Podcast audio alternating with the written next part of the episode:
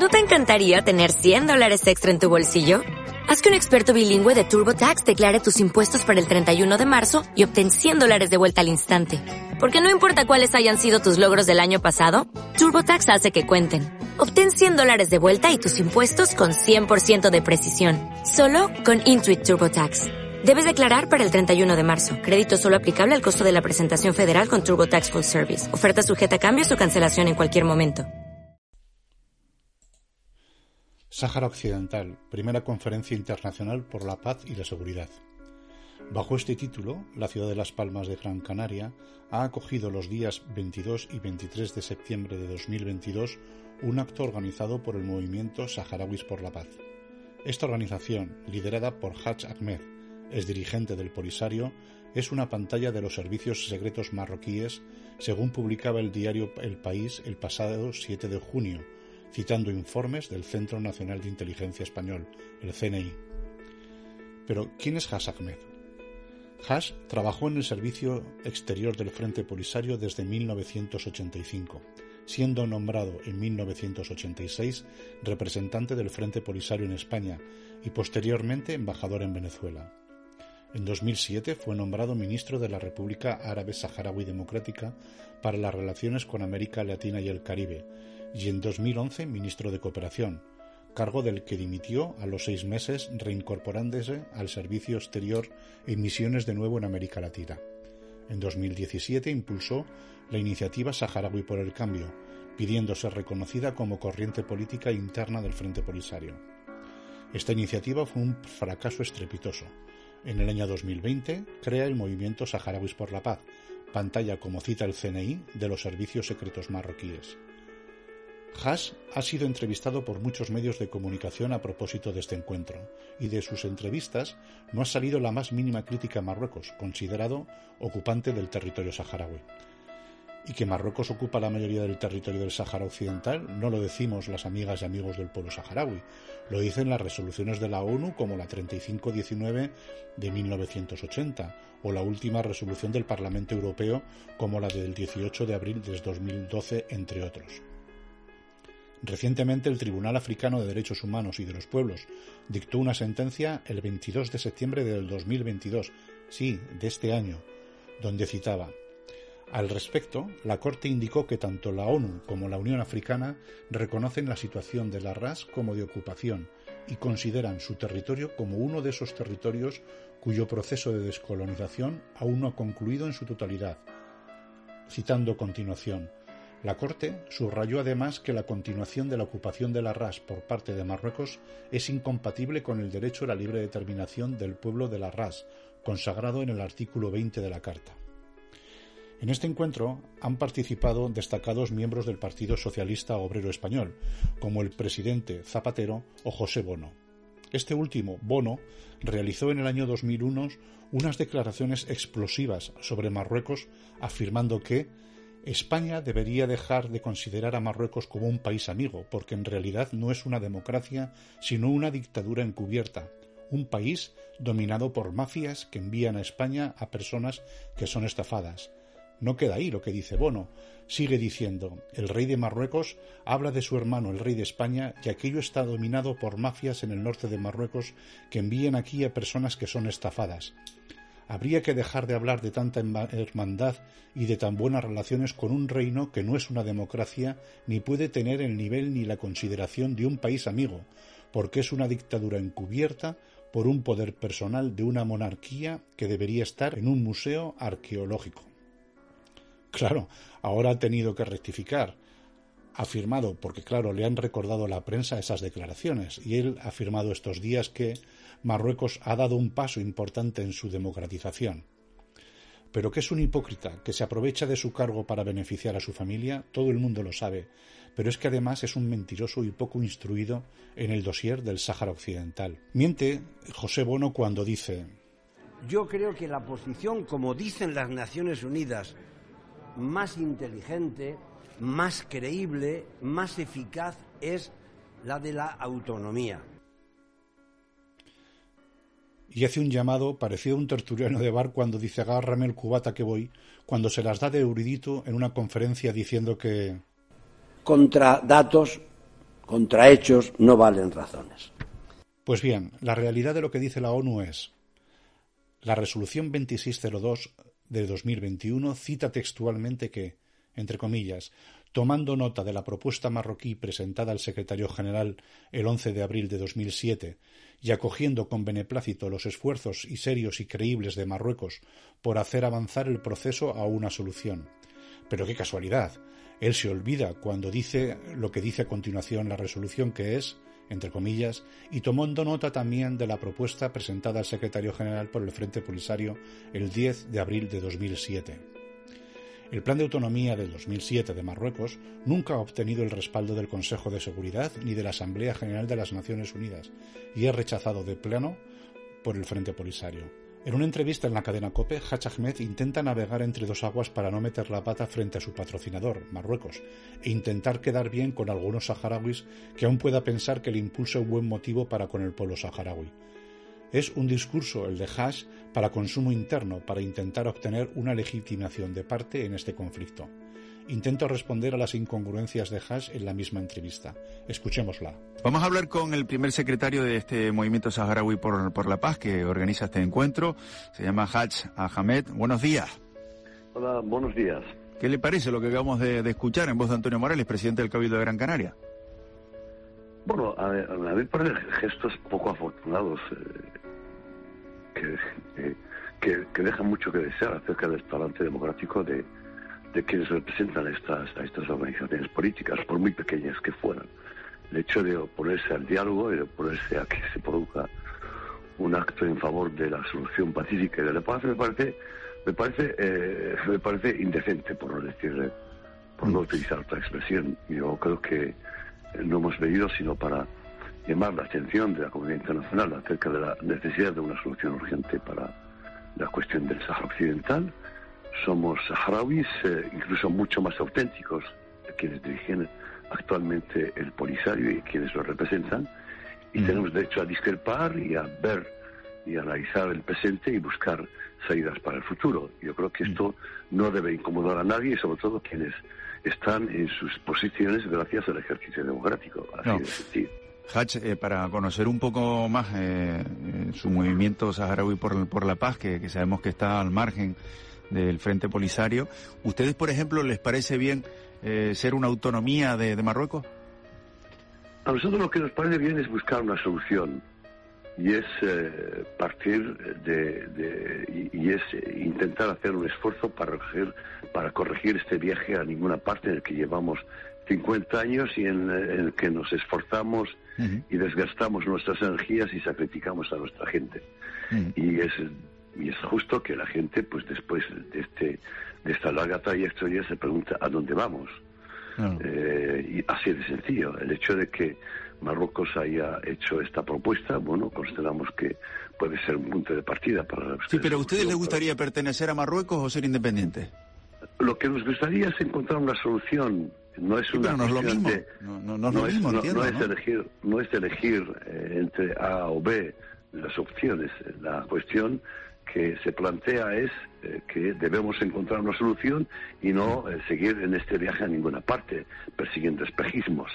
Pero si la solución fuera ser de Marruecos a usted le parecería bien si los saharauis deciden que quieren ser marroquíes, eh, me parece que es un ejercicio democrático respetable, pero no es lo que se presenta ahora, ni es el tema de la, de,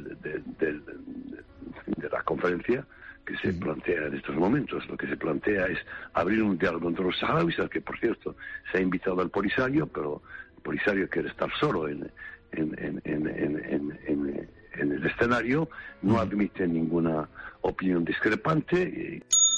Interesante lo que dice Has Ahmed en este, en este punto. Dice que, eh, que, han invitado al Polisario y el Polisario no ha acudido. La pregunta es, ¿han invitado también a Marruecos como parte del conflicto? La respuesta es no, Marruecos ya estaba presente. Incluso arrastra una leyenda negra precisamente argumentando lo que se está argumentando ahora, que es un montaje mm. de los servicios marroquíes, tiene una leyenda negra provocada por precisamente no saber aceptar opiniones discrepantes y me parece que es hora de que, de que, se adapte a los nuevos tiempos y acepte pues el juego democrático y que y que sobre todo entienda que ya no son los tiempos del partido único, del pensamiento único. Y esta es un poco la razón de muchos eh, traspiés, eh, errores estratégicos y eh, fracasos prácticamente en los que llevamos 50 años. Leyenda no, negra no, que te equivocas, Has, que no fue el Polisario el que dijo que sois una pantalla de los servicios secretos marroquíes. Lo dice el diario El País citando fuentes del Centro Nacional de Inteligencia. No busques fantasmas donde no los hay. Sois una pantalla, según el CNI, de los servicios secretos marroquíes. Señora Hamed, eh, ha dicho usted que si el, pueblo eh, saharaui así lo quiere, pertenecer a Marruecos, pues, pues que estaría de, acuerdo. Eh, entiendo entonces que, que tendrían que apostar por una consulta. Por supuesto. Una solución que no pase por una consulta y que no sea refrendada por la opinión de los saharauis es inadmisible. De la misma forma que es inadmisible que una fuerza política se elija como representante única y legítima.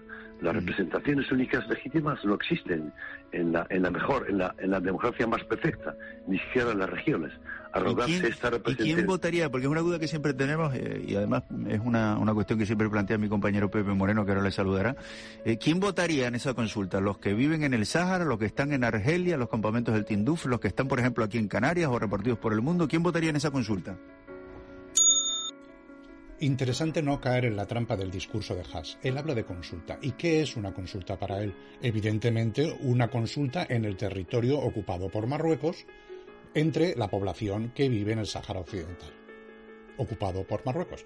Y cuando habla de representación, efectivamente el Frente Polisario tiene argumentos para, para saberse que es el único representante legítimo del pueblo saharaui y baste afirmar, por ejemplo, que todos los enviados de las Naciones Unidas, cuando visitan la región para intentar solucionar el conflicto, se reúnen con el Frente Polisario. ¿Por qué? Porque es una parte.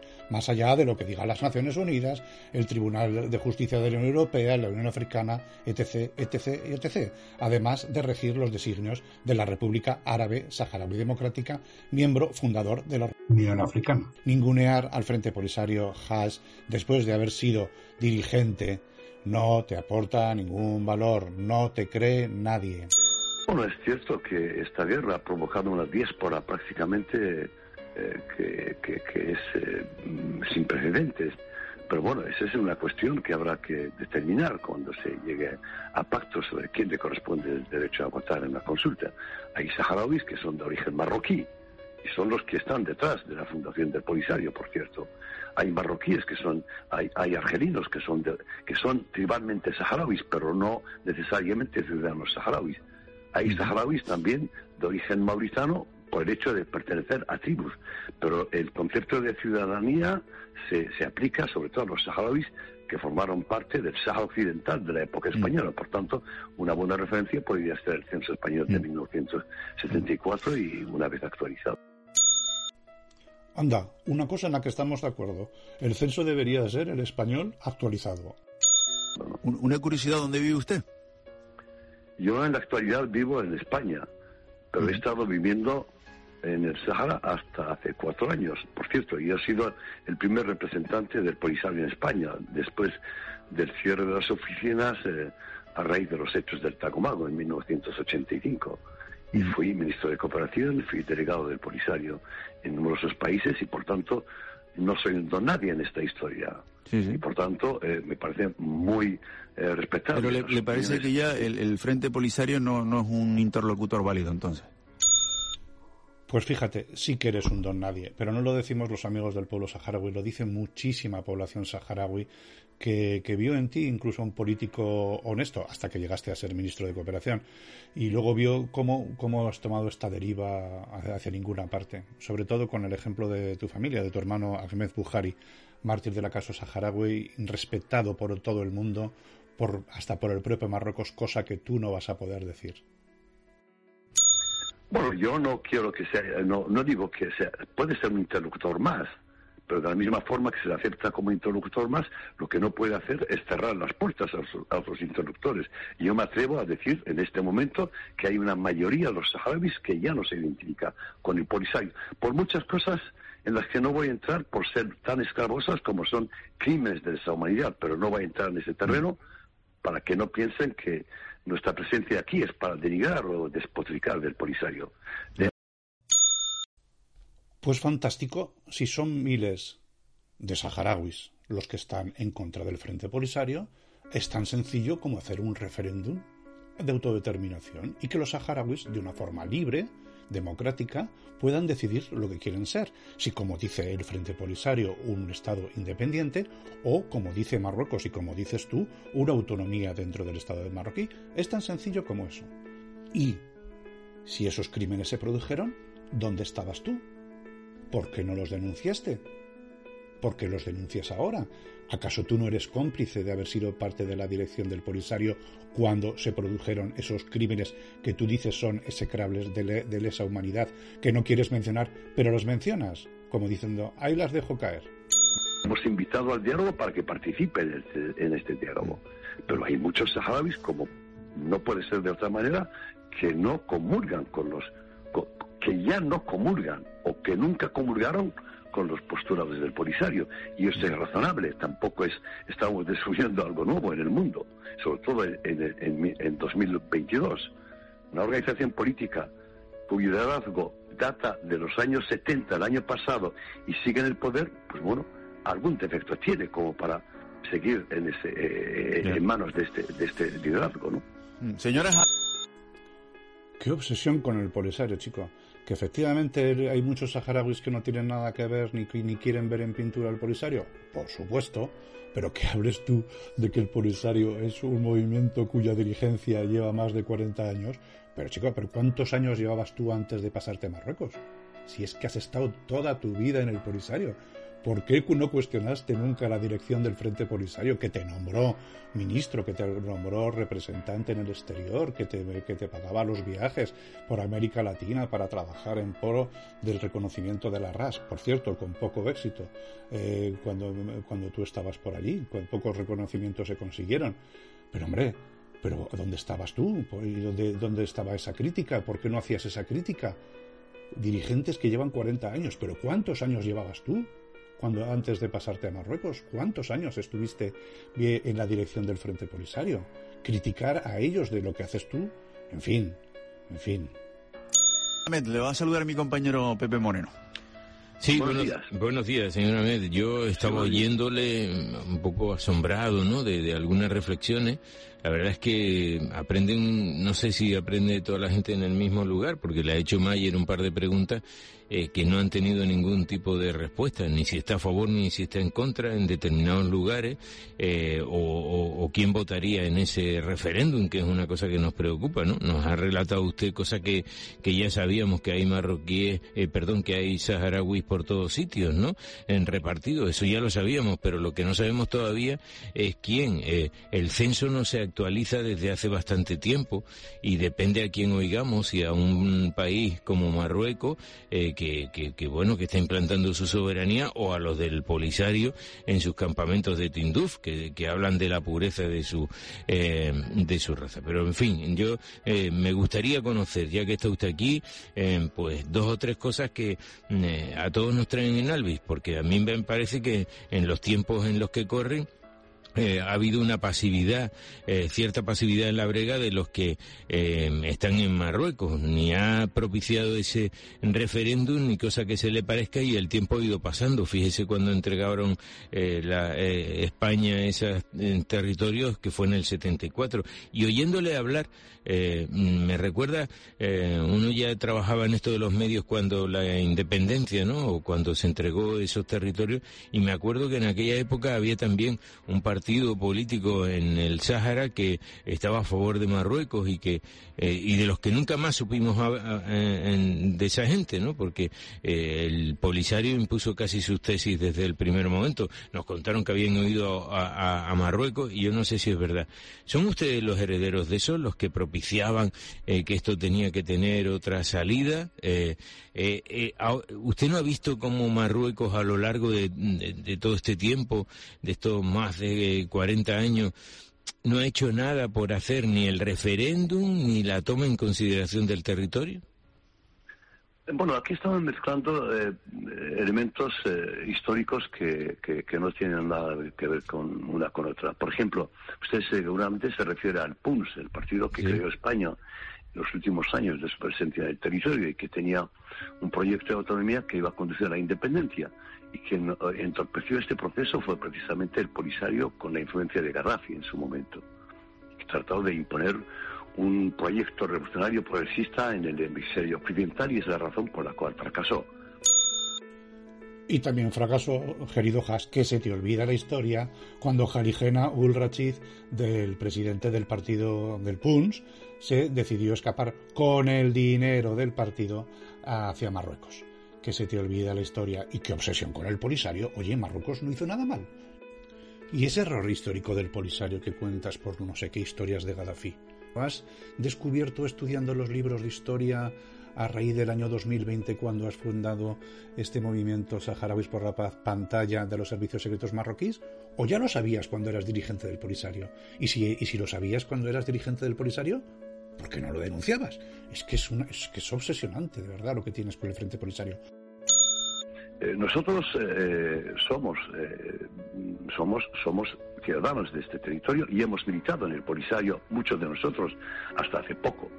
Y el hecho de que eh, de pronto digamos, oiga, eh, debemos buscar otra salida, es que es posible alguna salida, es posible plantear una reflexión, no supone ningún pecado, sobre todo en una organización que, eh, que tiene que adaptarse a los nuevos tiempos y aceptar opiniones discrepantes. En cuanto al proceso de, referéndum, el referéndum eh, eh, fue un elemento que formó parte del plan de paz aceptado en 1991, pero eso hace 30 años y ha llovido mucho desde entonces. Y el Polisario ahora acude a las negociaciones sabiendo que el tema del referéndum no está en la mesa de negociaciones y ha aceptado precisamente esa condición. Nunca se paró en su momento para decir yo no continúo en este proceso porque ya desapareció la idea de referéndum de autodeterminación. Por tanto, no es un tema central ahora en el proceso político llevado a cabo por Naciones Unidas. Y ese es un error que se achaca al Polisario. Pero es lo que le estamos oyendo a ese grupo político en todas sus intervenciones. Siguen hablando de esa consulta, de ese referéndum, y siguen hablando, de... Ah, están hablando de fantasías, saben que no está no está en la mesa de negociaciones. Es un tema que ya no se menciona en ninguna resolución de Naciones Unidas eh, desde 1900, eh, prácticamente siete, perdón, del 2007. Por tanto. Aquí es ahora donde se ve la trampa. Antes decía que estaba a favor de una consulta hecha como decimos, en el territorio saharaui y organizada por Marruecos, y ahora está en contra del referéndum, a que parece que es un poco tramposo. Y dice, no, el referéndum no está en el mesa de las Naciones Unidas. Efectivamente, todos los años se renueva la MINUSO, Misión de las Naciones Unidas, para el referéndum, la R, del referéndum del Sáhara Occidental lanzar ese mensaje es lanzar un mensaje engañoso. Ya, bueno, pero claro, eh, en, los mensajes políticos siempre hay una parte de utopía, ¿no? No, tiene por qué ser todo eh, taxativo. Hombre, estamos, estamos aquí donde estamos precisamente por perseguir una utopía. Eh, y vuelvo al punto inicial si el Polisario no hubiese actuado de esa misma forma, incluso el asunto se hubiese resuelto en 1975. Y desde entonces estamos persiguiendo una utopía. De la misma forma que... ¿Usted por qué deja el Frente Polisario, eh, ¿Eh? señora? ¿Por qué deja el Frente Polisario usted? Por discrepancias precisamente en el debate interno. Yo intenté a través de un grupo de amigos... Sí. Sí. A través de un no, no, quería preguntarle en qué tema en concreto, o sea, ¿qué, ¿qué es lo que lleva a usted a decir, mire, pues tengo que dejar el Frente Polisario, con esta gente no se puede seguir? Bueno, en, la gestión de muchos aspectos, eh, en fin, eh, eh, vamos a entrar en muchos detalles, pero en la gestión de modo general. Yo dimití cuando era ministro de Cooperación por una serie de hechos que no quiero mencionar ni traer a colación. Pero el hecho, de, el hecho cierto es que hay discrepancias, ha habido discrepancias y siempre se ha resuelto mediante el palo y, los golpes. Y esto lo saben muchos representantes del Polisario, que lo han sufrido en su propia carne. No voy a entrar en esos detalles, pero es, es una organización totalitaria que no permite el debate interno. Organización totalitaria que no permite el debate interno. Claro, claro, claro, claro. ¿Y tú qué papel has jugado en esa organización totalitaria? ¿Eras un ciudadano de base que acaso el Polisario reprimía cuando salía de la Jaima porque no estaba de acuerdo con las directrices del Polisario? ¿O estabas en el Consejo de Ministros de la RAS? ¿O estabas en los congresos del Polisario cuando venías de América Latina? ¿Dónde estabas tú? Yo, en 26 años, no te he escuchado una sola crítica. Y el debate interno incluso también es necesario en este momento y es preguntarnos a dónde vamos. ¿A dónde vamos con esta? Y, con esta y a usted, por ejemplo, Ahmed, eh, la postura de España, este, eh, última postura que algunos han calificado, sobre todo desde el Frente Polisario, eh, pues la han calificado de traicionera y de que ha traicionado los principios y demás. Esta última postura de Pedro Sánchez cuando visitó al rey Hassan, perdón, al nuevo rey de, de, Marruecos, ¿usted cree que ayuda de alguna manera a que esto tenga otra dimensión. ¿Está usted a favor, por ejemplo, de ese paso que ha dado España para intentar las relaciones que sean de otra manera las relaciones con Marruecos? Bueno, el tema de relaciones con Marruecos eh, de España es un viejo tema que, que tiene que es propio de unas relaciones de países que están eh, tan cerca unos de otros y con, y con, y con muchos eh, problemas históricos. Pero bueno, eh, a mí lo que me interesa es la postura respecto a la cuestión del Sahara Occidental y creo que la postura del gobierno de Pedro Sánchez, al romper con la postura de insensibilidad y de silencio que han mantenido todos los gobiernos hasta ahora, me parece muy positivo. Y de hecho, sobre todo, si supone un paso hacia la contribución a una solución pacífica del problema. Eh, Yo, de todas formas, haciéndome una composición de, lugar, ¿no? De, lo, de su relato y de lo que estamos escuchando, no sé si puede ser este un buen resumen. El Frente Polisario solo piensa en la independencia, además de las cuestiones totalitarias de las que usted hablaba, y ustedes, mm, pues, están abiertos a hacer una autonomía de Marruecos, ¿no? No ha sido exactamente la síntesis eh, la que ha la que usted eh, ha expuesto. Sí, pero eh, ustedes no dicen no a la autonomía de Marruecos, ¿no? Podríamos invertirlo y, plantearlo de una forma un poco más razonable y más lógica y, que responde un poco al sentido común. El Polisario persigue una fantasía a la que no tiene ninguna fuerza, la corrupción de fuerzas no le favorece. Entonces, mantener al pueblo saharaui en un viaje a ninguna parte hacia un suicidio colectivo me parece que no es de recibo y no lo justifica ninguna ideología. Sí, pero, que para, que los oyentes no se pierdan, ustedes a hacer una autonomía de Marruecos no dicen no. Nosotros lo que pedimos es una solución. Si la solución implica la autonomía, que bienvenida sea, pero la solución respaldada por los saharauis y eh, aceptada por los saharauis, eh, eh, me parece que es correcta. Pero el no, lo digo porque ya sabe usted que el Frente Polisario le hablan de, autonomía y, se le ponen los pelos como escarpias, ¿no? Sí, pero al final ellos van a, una mesa de negociaciones para buscar una solución mutuamente aceptable. ¿Qué significa eso? ¿Qué significa? ¿Qué podría significar? Yo nunca, nosotros hemos dicho, no hemos dicho sí a la autonomía, hemos dicho a la solución pacífica.